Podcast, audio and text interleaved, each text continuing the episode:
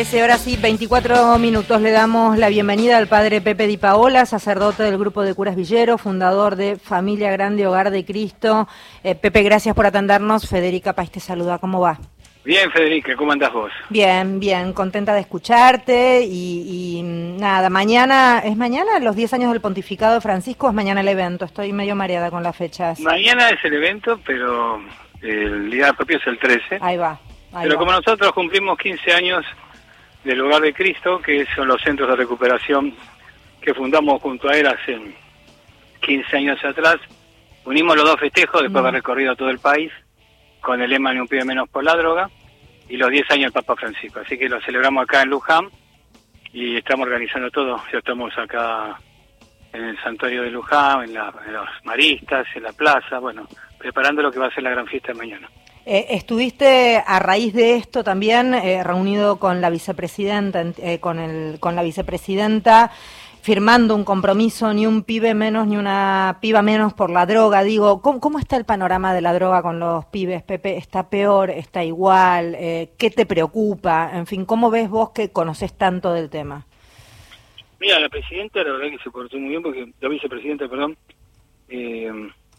porque no pudo venir al acto que está programado para mañana, al mediodía en el Cabildo de Luján, y me pidió si podía llevarle el, escrito para firmarlo ella. Y, la verdad que fue muy buena la charla, le conté un poco qué eran los hogares de Cristo, cómo estábamos trabajando, y bueno, eh, en ese sentido fue una, un muy buen encuentro y creemos que, que bueno, que esto de mañana hiciera la clase política, que ahora que en tiempo de elecciones, todos los sectores tienen que pensar que este tema es un tema importante y que además no admite grietas, va más allá de lo que piensa cada uno y tiene un tema que es cómo cuidamos la niñez, la adolescencia y la juventud de nuestro país. ¿no? Pepe, soy Mario Giorgi, ¿cómo te va?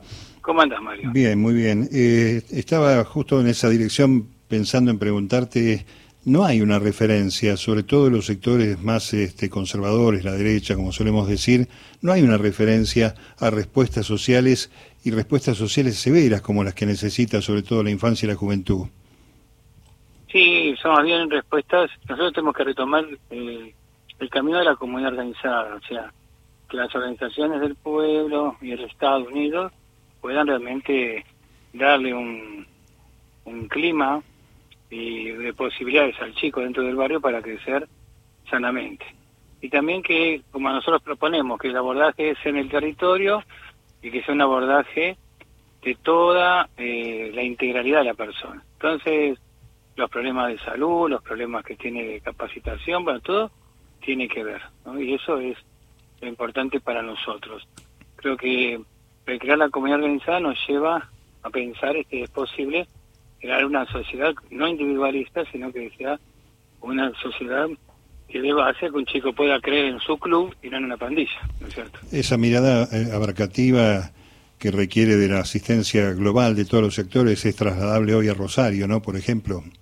Sí, sí, a todos lados. Y todos los conurbanos tienen, están padeciendo estas dificultades por el crecimiento tan grande que tuvo la, en poco tiempo de, de- de población, la gente. Los, hay una problemática muy común en todos, pero bueno, en algunos tienen historias ya complicadas, ¿no? que vienen de- desde antes.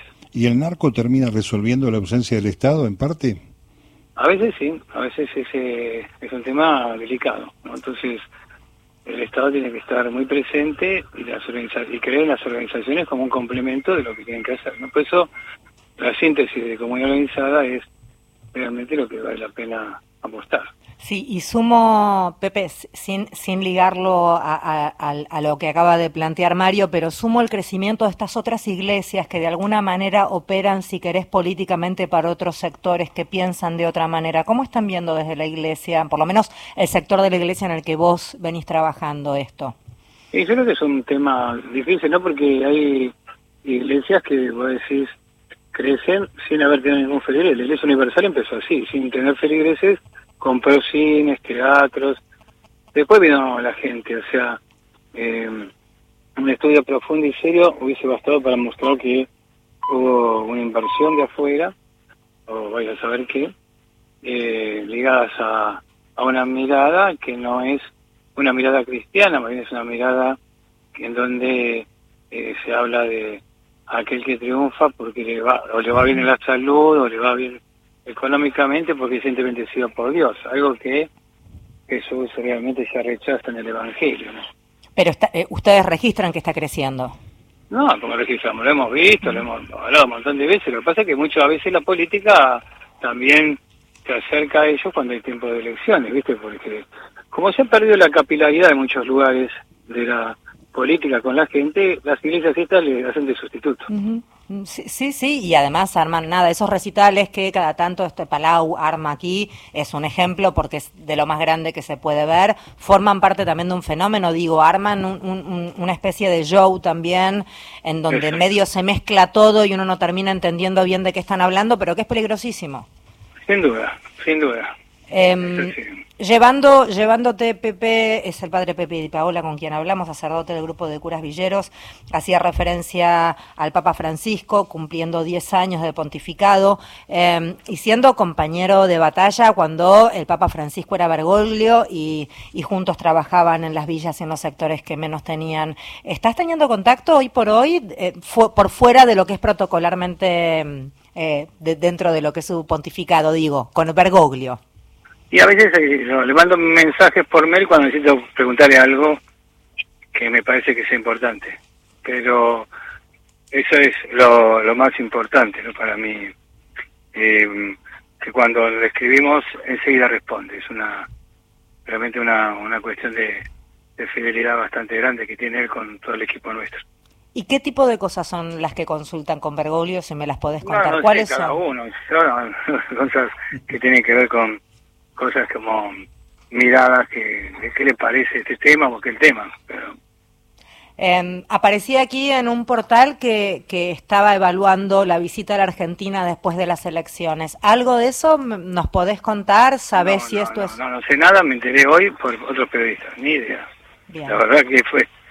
Me lo preguntaron y no sabía qué decirle porque no lo había escuchado. Mirá que mentir es pecado. No, pero porque escúchame, yo estoy desde las 6 de la mañana atendiendo periodistas hasta ahora, así que te puedo asegurar que no tuve un segundo para leer nada. Bueno, está muy bien, vamos a creerte.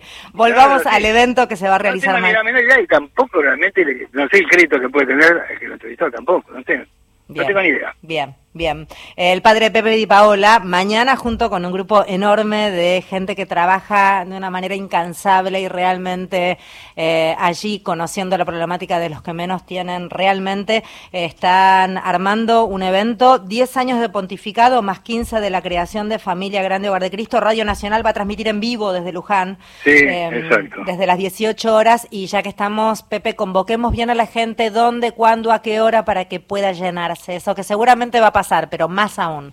Yo le diría que estén a partir de las 5 de la tarde, 5 o 6 de la tarde en la plaza de Luján, ahí vamos a compartir la misa y después el show de Palito Ortega y de Nahuel Penici que completarán el festival. ¿no?